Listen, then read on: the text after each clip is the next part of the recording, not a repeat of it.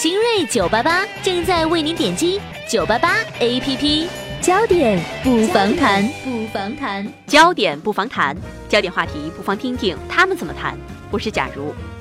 曾经作为成功商人的美国新任总统特朗普，在懂不懂政治的问题上被不少人诟病过。他曾经在自己的社交平台上说过，新的空军一号造价太贵，波音公司的股价立马就出现下跌。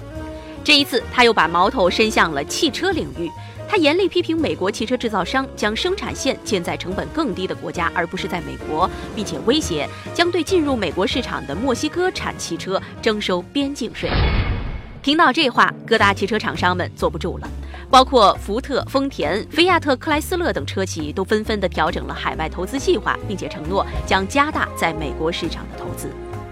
宝马公司高管近日在接受 BBC 采访时就明确表态，宝马肯定会在墨西哥建设新的工厂，还会在美国的南卡罗来纳州投资十亿美元建工厂，来维持一些车型的供应。不过，并不是所有的车企都像宝马这么霸气。福特、丰田、宝马、现代对此事都已经做出了回应。那么他们都说了一些什么样的话？新闻观察和您一起来看看，为何车企纷纷在墨西哥建厂。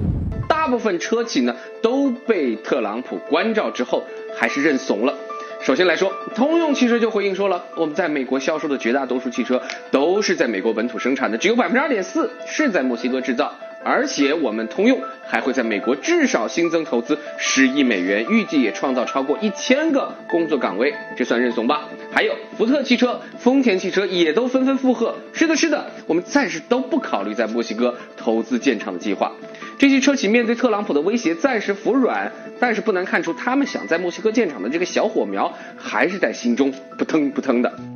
福特汽车把工厂设在墨西哥，不过是为了向特朗普示好。福特最近放弃了从墨西哥圣路易斯波成立大约十六亿美元规模的新工厂的建设计划，也改变了扩张密歇根工厂的计划。现代汽车集团总裁则表示，未来五年该集团将投资三十一亿美元，这比现代集团之前五年间在美投资总额二十一亿美元还要高出约百分之五十。特朗普此前在推特上点名威胁丰田为美国制造卡罗拉汽车，没门儿，要么在美国建厂，要么就付高额的关税。丰田公司也回应称，在墨西哥建设新工厂不会减少美国的岗位。墨西哥廉价的劳动力让整车生产成本大大降低，而墨西哥劳动力的成本优势正在逐步的超越中国。不仅是汽车行业，在服装、纺织等其他行业的劳动力优势也十分的明显。墨西哥比邻美国南部人口最多的加利福尼亚州和德克萨斯州，有着巨大的市场。此外，从墨西哥到南美洲也有距离上的优势。北美自由贸易协定零关税，目前墨西哥生产的产品出口到美国市场零关税。不过呢，特朗普上台之后，北美自由贸易协定将会重新审议，不排除废除的可能。如果真的废除了进口汽车收去了高额的关税的话，各大厂商恐怕真的会离开墨西哥了。美国市场是中国汽车主要的外销方向吗？特朗普经济学会对中国汽车外销美国产生阻碍吗？焦点不妨谈今日观点，来听财经评论员刘刊带来的解读。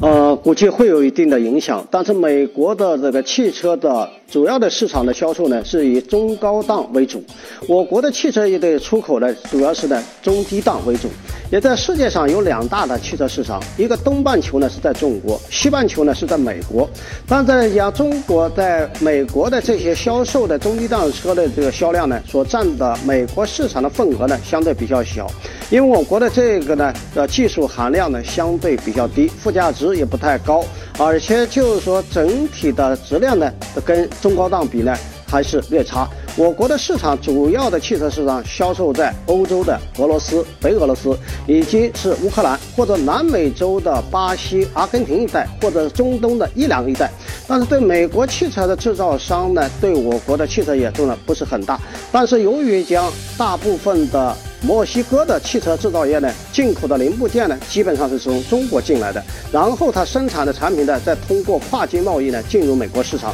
一旦美国来讲对于整个汽车行业采取了特朗普的一种一个贸易保护主义的话，那么对墨西哥的汽车业的进入到美国的市场呢，将会受到很大的影响。那么反过来讲，对于我们大量的汽车的零配件出口到墨西哥来讲，很可能从这个环节上受到一定的影响。